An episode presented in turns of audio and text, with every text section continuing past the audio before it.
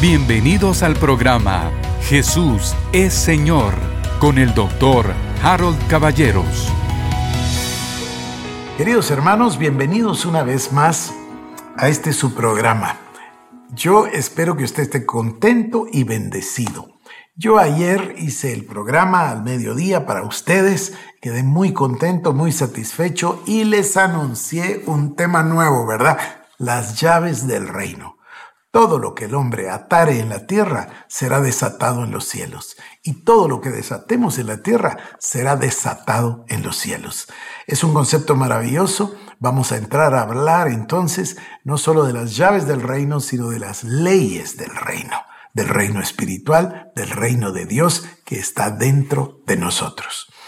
También quedé sumamente contento y satisfecho con nuestra séptima sesión del discipulado virtual. Agradecido con los mensajes de los hermanos de los diferentes países, de las diferentes ciudades, muy agradecido.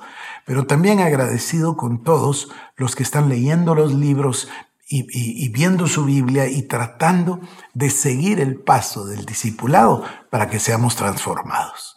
Paralelo ya le conté de que David, David Caballeros, Juan Carlos Abril y el personal con el doctor Bolaños de la universidad están trabajando y preparando ya esa unión que va a haber entre la iglesia, entre el discipulado virtual, los miembros del discipulado virtual y la Universidad San Pablo para prepararnos para servir cada día más al Señor.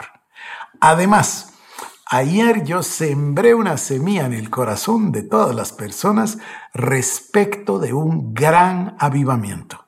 Los miembros del discipulado virtual, y por qué no decirlo, todos ustedes, comenzaremos a orar fervientemente por la consecución de un gran avivamiento global, mundial Dios Todopoderoso nos va a ayudar porque Dios siempre responde a la oración. Ayer en el discipulado virtual comencé a leerles un documento de James Orr.